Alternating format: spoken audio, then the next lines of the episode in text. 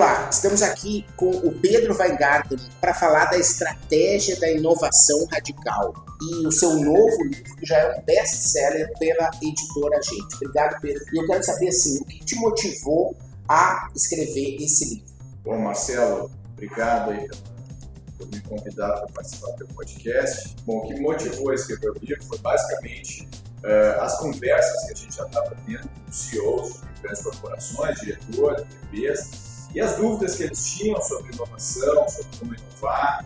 Então eu resolvi uh, reunir tudo isso num livro que fosse uh, simples, rápido de ler e fácil de, de, assimilar, né? Mas acima de tudo muito prático, né? Tudo são dicas e sugestões muito práticas para você implementar.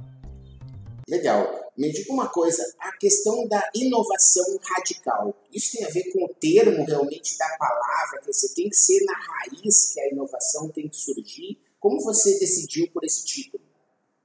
É, eu, o título veio de uma, de uma. Eu comecei a estudar sobre o tema, e daí eu vi o, né, o tipo de inovação que as empresas têm que fazer. É, a gente costuma falar que aquela inovação que é mais é, Horizonte 3, que é mais distante, né, que é, seria disruptiva, a gente costuma dizer que é inovação radical. E, e o, o, título vem da, da, do, de, uma, uh, de uma necessidade que as empresas têm hoje de incorporar a, essa competência de inovação radical em tudo que ela faz. Né? Porque, como ela está sendo alvejada de todos os lados, ela não pode ter só um negócio novo, ela tem que estar estruturada de um jeito, organizada de um jeito, a suportar a inovação radical de todos os lados. Né? Então não quer dizer que ela vai ficar fazendo é, é só coisas é, é, de longo prazo, né? ela vai fazer coisas de curto prazo, mas ela vai ter essa mentalidade de inovação radical. Né? E pelo que eu entendi, essa inovação ela não está só no produto, né, Pedro? E cada vez menos até no. Ela está no marketing, nas vendas. Eu queria que tu falasse um pouco né, é, é, sobre essa visão do radical, quer dizer, o jeito que você contrata tem que ser inovador, o jeito que você capacita tem que ser inovador. É disso que você está falando?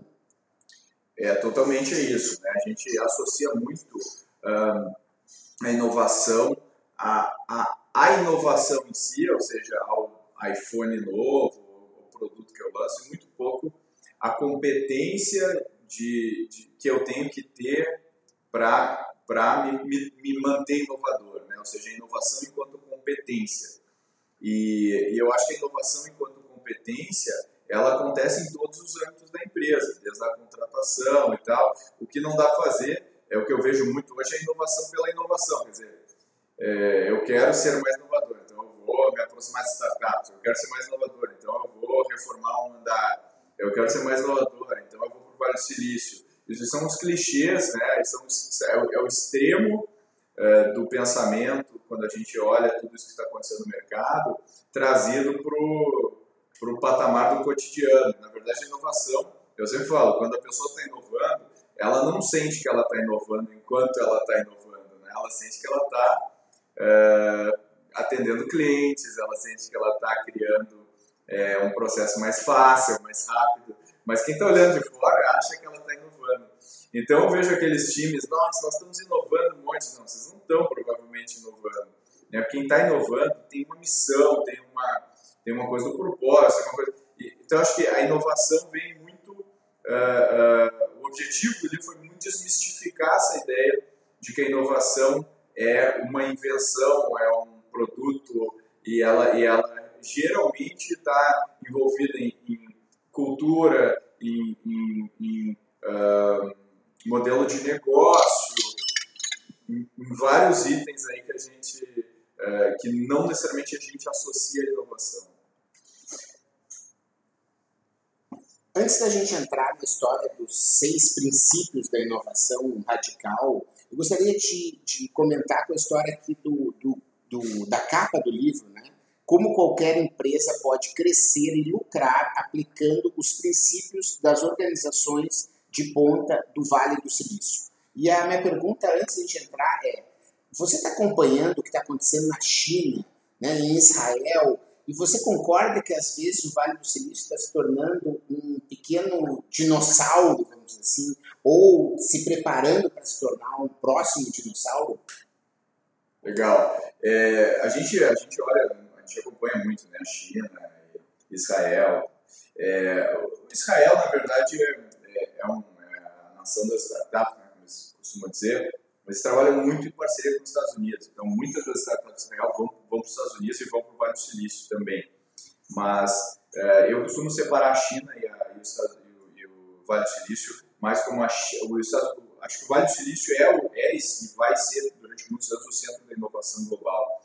É, enquanto que a China é o exemplo da execução da inovação. Né? Então, a China decide que ela vai uh, implementar pagamentos móveis e o fato dela ter uma situação em que o trabalhador está disposto a trabalhar quase 24 por 7, o governo está totalmente alinhado com esse projeto, que entende que é um projeto importante para o país. E existe esse drive de, de, realmente fazer coisas novas, eles têm a, a capacidade de escalar a inovação e de executar a inovação muito melhor. Né? Eu acho que uh, o exemplo da inovação aplicada, né, que a gente pega meios de pagamento e tal, sempre vem da China. Mas, geralmente, o, o Vale do Silício continua sendo quem lidera o, o pensamento e a execução uh, uh, das novas coisas, né, do que vai surgir de novo. Embora tenha também, né, você cria o volume de dinheiro que tem na China e o volume de startups, o volume de ideias, é, obviamente vai sair muita coisa legal, muita coisa diferente é, de lá. Então eu acompanho os dois mercados com bastante, bastante atenção. Mas há também uma oportunidade, eu acho, pelo fato da própria inovação hoje nas empresas, por exemplo, acontece dessa maneira. Quando você diz que ela precisa ser descentralizada, né, no RH, no marketing, na fábrica, enfim, em todo no modelo de negócio. De certa maneira, também, eu acredito que o, o Vale do Silício vem se tornando um gigante e que, como todo gigante, tem mais dificuldade de ser veloz.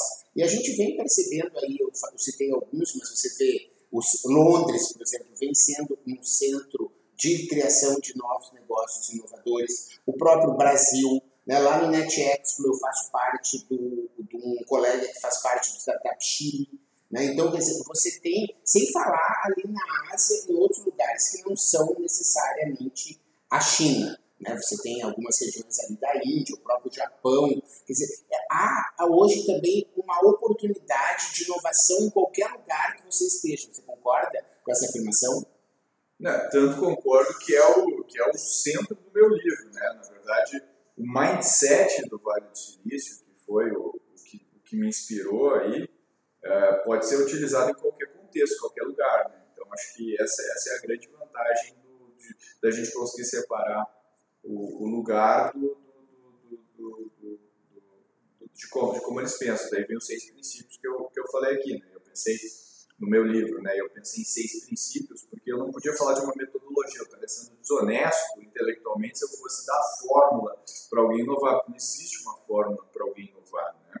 Então, eu, eu decompus os princípios que eu acredito que essas empresas usam para trabalhar. A primeira delas é que inovação é design organizacional, ou seja, você não consegue inovar se você a estrutura da empresa é exatamente a mesma se a estrutura de incentivo, se o teu comissionamento, se as áreas estão organizadas do mesmo jeito, se a estrutura de liderança é igual.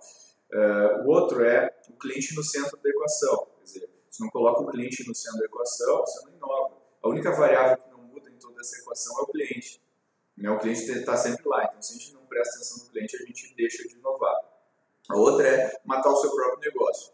E isso se aplica mais para empresas maiores, uh, que estão surfando numa onda específica e a gente sabe que essa onda tem uma data para acabar. Então, se eu não for a pessoa que vai criar um negócio que vai surfar na próxima onda, alguém vai surfar. Então, se eu não matar o meu próprio negócio, alguém vai matar por mim. O outro princípio é pensar como investidor, ou seja, em vez de pensar em grandes apostas com muito dinheiro uh, e esperando que elas deem certo, eu penso em pequenas apostas com menos dinheiro e eu coloco dinheiro à medida que elas vão dando certo. Ou seja, esse é o pensamento que um investidor tem. Então, quando eu invisto em startups, eu invisto em 10, eu sei que 8 vão dar errado, mas as duas que vão dar certo vão pagar todo o resto da conta. E a gente não faz essa visão experimental dentro das empresas, né? pelo menos não com rigor. E para a gestão ágil, a grande parte das empresas trabalha com os métodos de gestão mais ágeis, é, tanto do ponto de vista do, do, de metodologias de execução, como Scrum e Kanban e tudo mais, quanto metodologias de, de alinhamento com o cliente, como Lean Startup e afins. Então, as, as melhores empresas trabalham com esses frameworks. É, e por último, trabalhar com parceiros. Se você precisa ganhar velocidade, e eu entendo velocidade é, se eu não tenho o meu produto na mão do cliente, eu não estou aprendendo. Então, se eu preciso colocar meu produto mais rapidamente na mão de um cliente, eu preciso trabalhar muitas vezes com parceiros para acelerar esse processo. E a gente tem esse patrimonialismo arraigado na nossa vida, né, de que a gente tem que fazer tudo sozinho dentro de casa. Então, acho que isso também quebra um pouco dos paradigmas de, de, de como organizar em rede e como trabalhar para ganhar mais. Muito bacana. Todos os, os, os, o capítulo, o livro foi organizado, cada um dos princípios ele tem um capítulo que você pode trabalhar. Mas hoje aqui o meu objetivo é a gente trabalhar no nosso universo que aqui o podcast trabalha. Então eu tenho vários episódios que trabalham de design centrado no ser humano a gente tem a questão do design e liderança. Então, e eu queria que eu ouvisse um pouquinho a tua visão com essa história do design organizacional. Quer dizer, a gente ainda tem, na grande maioria das pessoas, essa relação do design com um objeto, com uma cadeira, né, com o design da arquitetura. Eu queria que tu falasse um pouco mais sobre essa história do design organizacional, principalmente focando nesse conceito de design. Legal. Bom, o design organizacional é uma coisa que a gente presta muito pouca atenção, né? E a gente, a gente foi educado no Brasil, especialmente, com, uma, com, com um arcabouço teórico, metodológico de qualidade total, né? De qualidade, de otimização e redução de erros. E geralmente vem uma estrutura muito hierárquica, né? Um organograma e, e, e, e né? minhas KPIs são centradas em não errar, né, ou em reduzir a falha. E quando eu falo de design organizacional, eu estou falando em muitas vezes conviver a, a, o, o, Falcone e o, né, e o, e o, e o Six Sigma com o Agile e o Lean. Então, se eu sou uma Go é, e eu tenho aviões, obviamente que eu não vou querer ninguém experimentando com Agile nos meus aviões.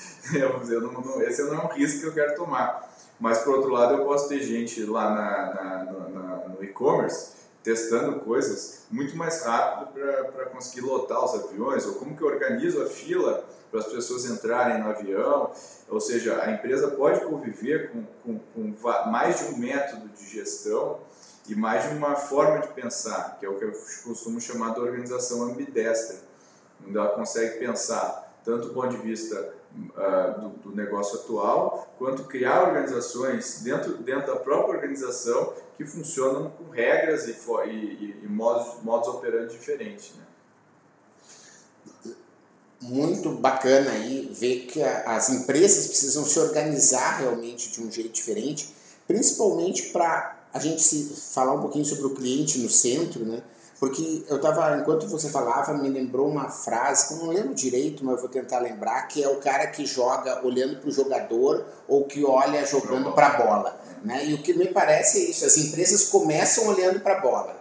Depois que ela, o jogo começa a ganhar, vamos dizer, ele começa a olhar para o jogador. E aí começa a criar departamento, a estruturar processo, a ver se a estrutura está funcionando e esquece um pouco de olhar para a bola, que no caso é o cliente. Porque eu acho que a grande sacada de podcast, de a gente escrever livro, de dar aula, que né, a gente é professor, é a gente saber que tá, o mundo está mudando cada vez mais rápido. E acho que as empresas acabam olhando muito para o jogador e esquecem de olhar para a bola, porque o cliente está se transformando muito mais rápido. Né? Quer dizer, a gente vive uma sociedade, né? se você lê o Sapiens lá, que mostra que o, que o, o, o ser humano às vezes demorava 100 mil anos para cair a ficha que ele tinha que botar um cercado para o gado poder ficar preso. Hoje você acostuma com o Uber e em três semanas você não quer mais usar o táxi. Quer dizer, o cliente vem mudando muito rapidamente e eu queria que tu abordasse sobre essa dificuldade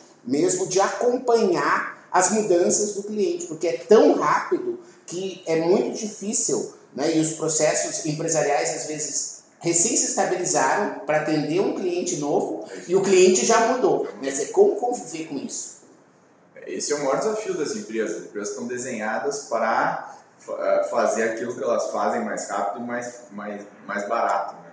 E o Jeff Bezos da Amazon costuma falar né, da diferença entre obsessão com, obsessão com, com o cliente e obsessão com o concorrente.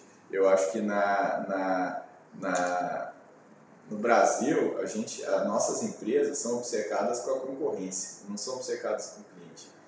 E eu acho que existe uma grande oportunidade. E é aquilo que tu falou, se os ciclos no cliente de adoção de tecnologias e tudo mais uh, estão reduzindo, a gente tem que redesenhar a nossa estrutura para ouvir e atender mais rápido é, é, é, essas mudanças. Então, o, o, o, nenhuma empresa morre, eu vejo, por exemplo, chega muita indústria aqui falando com a gente aqui na Scortex, né? E, e, a, e, geralmente as indústrias querem melhorar sua fábrica né? E, e, isso aí é totalmente, vai totalmente contra o que a gente está falando aqui. Raramente uma, uma, uma indústria morreu porque a fábrica não era a fábrica mais eficiente do mundo, talvez por uma péssima gestão e tal. Mas por não ter cliente, né? Mas, mas ela morre por não ter cliente. Então, eu investiria, se eu tivesse recurso sobrando na minha indústria, eu investiria não na minha operação, eu investiria em como, como que eu chego no meu cliente, é, e, e, de repente quem eu entendo que é meu cliente não é o meu cliente. Né? Porque se eu estou dentro de uma cadeia, é muito fácil eu achar que o cara de cima é o meu cliente. Quando de repente esse cara de cima vai desaparecer também. Né?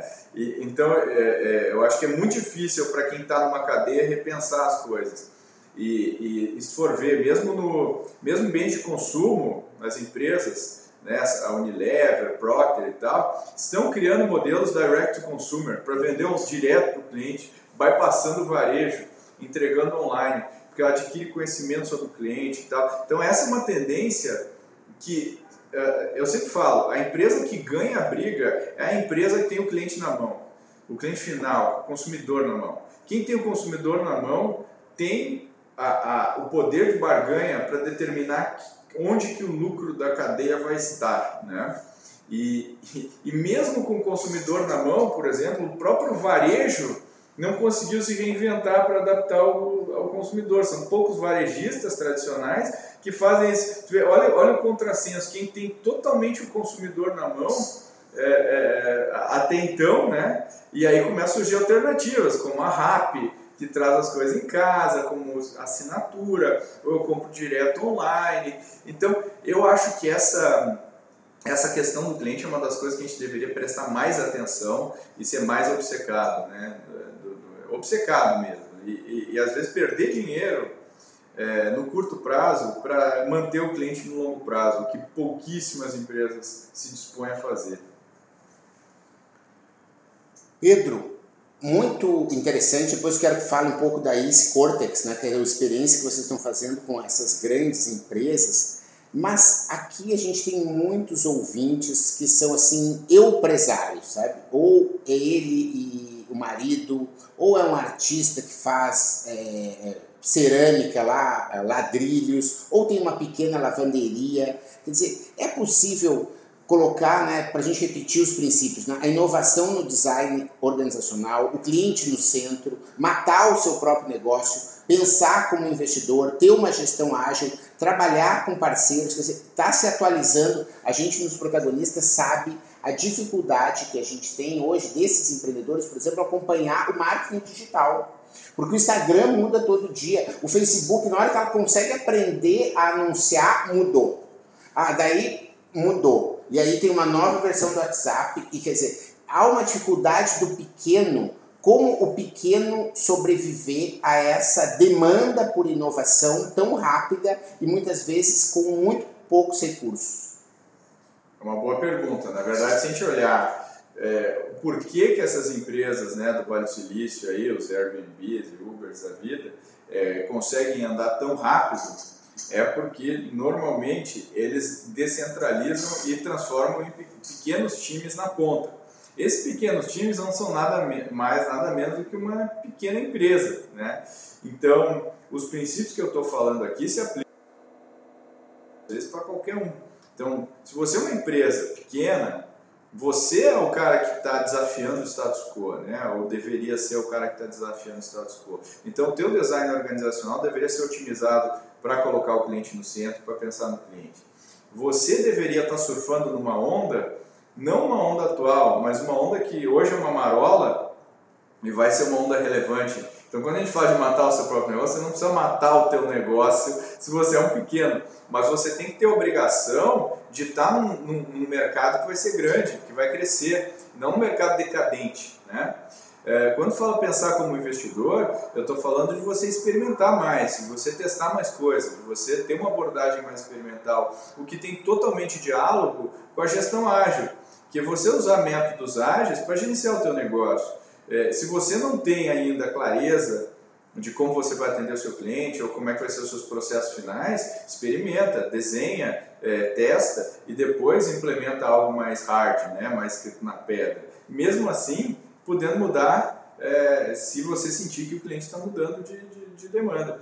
E por último, trabalhar com parceiros, poxa, eu acho que se aplica talvez mais até para uma pequena empresa, que não tem, de repente, você não tem uma área comercial forte, e você vai ter que se aliar com outra empresa para gerar os leads, gerar os clientes que você precisa. De repente você não tem a tecnologia para entregar, você vai usar a tecnologia de uma startup que existe para entregar uma consultoria e gerar mais valor agregado para a consultoria que você entrega. Quer dizer, tem tantas alternativas para você é, é, é, ganhar mais velocidade com parceiros é, do, do, né, do, que só ficar sentado é, é, esperando. Então, eu acho que tem muita alternativa para pequenas empresas trabalharem desse jeito. Eu acho que, uh, acho que qualquer empresa consegue aplicar esse, esses princípios. Mas existe realmente a questão aí da mentalidade, né? o nome aqui do nosso podcast, né? É, que é uma coisa bacana da gente, a gente trata bastante realmente desse assunto, essa mudança de mentalidade.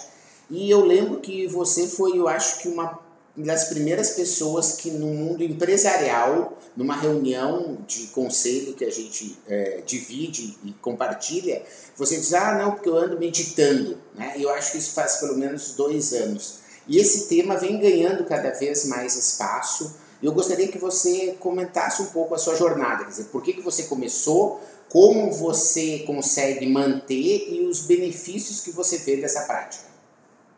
Legal. Bom, meditar para mim é uma das coisas mais importantes na minha vida. Eu medito todo dia, é, todo dia. Eu comecei meditando de manhã e à noite, depois meditei. Eu acho que acontece uma mudança importante no teu cérebro no primeiro ano da meditação.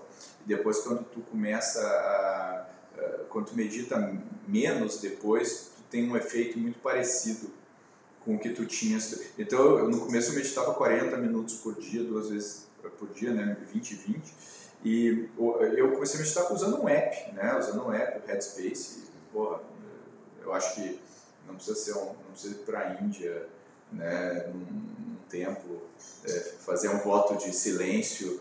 Não, você pode fazer isso e, na verdade, é um exercício no seu cérebro. É como você conecta o teu córtex com as regiões mais primitivas. Eu acho que isso que é meditar. Ele gera uma saúde melhor do teu cérebro. Uh, mas, mas, especialmente para mim, que sou empreendedor, assim como o Marcelo, é, eu sou um tipo de personalidade que eu gosto de ganhar, eu gosto de brigar, eu gosto de vencer, e, eu, e o meu cérebro não desliga facilmente. Então eu tenho uma, uma dificuldade muito grande de desligar. E meditar para mim é uma maneira de, de equilibrar essas coisas no meu cérebro, eu conseguir manter uma performance boa, mas ao mesmo tempo não transformar minha vida num inferno, né? Porque daí isso afeta tudo, afeta o sono, afeta a tua felicidade geral. Eu acho que meditar é uma maneira de tu ter uma pequena pílula de, de, de equilíbrio cerebral no meio do teu caos, né? Então por isso que eu sempre medito. E é uma coisa que você só precisa de arte, né, para meditar. Você pode ter uma, uma construção com uma britadeira do lado batendo e você consegue meditar em qualquer lugar, de qualquer jeito. Então acho que isso é uma. E acho que manter esse hábito é o mais difícil, né? Porque A gente medita três, quatro dias e para, medita mais dois dias e para. Então é aquela coisa do poder do hábito. Então eu, eu associei a meditação, a, a, eu comecei a meditar fazendo a primeira coisa do dia. Então, a primeira coisa do dia que eu fazia era meditar. Eu saía da cama e eu ia meditar. Então eu já me desenhava o meu dia para conseguir. Depois, quando eu peguei esse hábito, agora eu, eu medito antes de. Depois que meu filho dorme, eu medito. E aí eu medito e depois vou para a cama, dormir.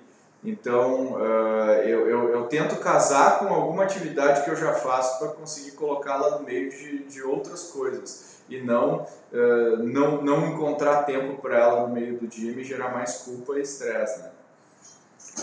Muito bacana. Então, fica a dica né, desse tema que está cada vez mais importante né? Eu também tenho meditado com o auxílio de um app e acho que assim cada um pode a, a, achar o seu momento, mas o importante é conseguir realmente né, ter esse, esse espaço na vida né, para conseguir acalmar muitas vezes outros pensamentos. E aí você falou do córtex, e para a gente encerrar, né, quer dizer, foi esse o nome que a ACE ganhou. Né, a gente tem aqui no canal uma entrevista com o Pedro, com, quando ele ainda tinha só a ACE Startups, né, quer dizer, era só um programa de aceleração para novos negócios, e com o decorrer do tempo, as grandes empresas vieram procurando a ACE e a ACE Cortex nasceu e vem crescendo para atender empresas grandes que querem inovar. Pode contar um pouco como é que foi aí essa trajetória da ACE, quais os planos para a gente encerrar nosso papo, Pedro? Legal. A ACE, ela, ela tem seis anos, né? Mais ou menos há três anos atrás a gente começou a trabalhar com grandes corporações, né? grandes empresas nos procuraram. Nosso primeiro impulso foi criar uma unidade que chamou Acelera Corp, né? Porque a gente chamava Acelera Tech. Depois a gente migrou para ACE, daí virou ACE Corp. E há um ano e meio atrás a gente tomou uma decisão. A gente spin-offou essa unidade como uma empresa né, independente. Ela virou uma empresa que uh, tem vida própria, tem equipe própria e tem missão e, e visão própria, que combinam uh, com a visão do, da holding da ACE, né? que, que tem a ACE Startups e tudo mais. Então, o objetivo da ACE Cortex é ajudar grandes corporações a inovar. Né? E, e fazendo isso de uma maneira diferente do que uma consultoria faria. A gente é muito mais mão na massa, a gente muitas vezes quer ser sócio de uma grande corporação, a gente tem uma mentalidade de empreendedor, então a gente traz essa bagagem empreendedora. Então essa é a nossa filosofia aqui. Esse Cortex aí já tem mais de 30 é, grandes empresas trabalhando com a gente e vai desde projetos envolvendo corporate venture, investir em startups, até projetos de execução de projetos internos uh, usando esses princípios que eu falei aqui no meu livro. Né? Então, o livro veio, inclusive, para uma das formas de, de aterrizar muitas coisas que a gente já estava fazendo e, e conseguir colocar na mão de um CEO, de um VP, olha, dá uma lida nisso, porque a gente, é, é assim que a gente pensa, é isso que a gente acredita aqui na ICE. Né? Muito bacana. E para acompanhar todos esses pensamentos, esses projetos, eu indico que você acompanhe ele no LinkedIn, que ele é um cara que além de meditar diariamente, praticamente ele publica no LinkedIn muitos, muitas ideias, conversas, histórias realmente reais que trazem inspiração. Então você procura lá, vou colocar o link aqui na descrição. E eu terminaria agradecendo e ao mesmo tempo pedindo assim uma dica final né, para quem quer apimentar a sua mente. Quer dizer, como é que a coisa pode. É, qual é a dica que você dá? A dica para você apimentar a sua mente é a seguinte: é, tem muita gente lendo livros, tem muito pouca gente estudando livros. E eu acho que é, são duas coisas bem diferentes. Então, o que, que eu faria? Por exemplo, se eu vou ler um livro como O Poder do Hábito, eu vou criando junto com a minha leitura um, um, um guia meu de que hábito eu vou mudar e eu vou rodar isso em paralelo com o livro. Eu vou fazer o livro significar alguma coisa na minha vida. Eu não vou só regurgitar conhecimentos que eu peguei nesse livro, mas eu vou aplicar e criar um conhecimento diferente, novo, que para mim é, é, diferente. Foi, é, é, sempre, o Marcelo me conhece, sempre foi a minha jornada, eu sempre foi eu sou o mala que traz as novas metodologias lá, sempre né, dos nossos negócios que a gente conhece há 20 anos. Mas eu sempre tentei aplicar as coisas na prática, né, que a gente lia nos livros. E a gente vê que às vezes não é assim. Né? Às vezes o que o cara diz no livro, no nosso contexto, não, não faz sentido, ou faz, mas eu tenho que fazer de outro jeito. Então, acho que a dica para apimentar o nosso pensamento é estudar os livros e, e, e tirar deles respostas próprias, né? E, e, e, e, pensar com a nossa própria cabeça, que eu acho que é o mais importante. Muito obrigado aí, Pedro. Só para concluir, eu vou botar uma frase do Eduardo Carmelo aí, que é um, um, parceiro que a gente gosta muito, né, que ele diz assim que às vezes você lê um livro ter um conhecimento e não aplicar é como aquele fazendeiro que planta e não colhe. Quer dizer, então ele não tem realmente o valor, né, o benefício para colher, para realmente né, é, tornar valor, transformar em algo útil todo esse conhecimento. Muito obrigado aí pelo Pedro, pelo seu tempo. Aí então fica a estratégia da inovação radical. Vou deixar o link aqui se você quiser comprar direto da editora Gente, que já é um best-seller. Eu agradeço aí demais a atenção e o tempo e principalmente agradeço a audiência de vocês. Aguardo os comentários, né? Se você achar que alguém pode curtir esse papo, você compartilha e manda para ele. E se tiver qualquer dúvida, pode mandar que eu, na medida possível, vou responder todo mundo. Muito obrigado e até a próxima!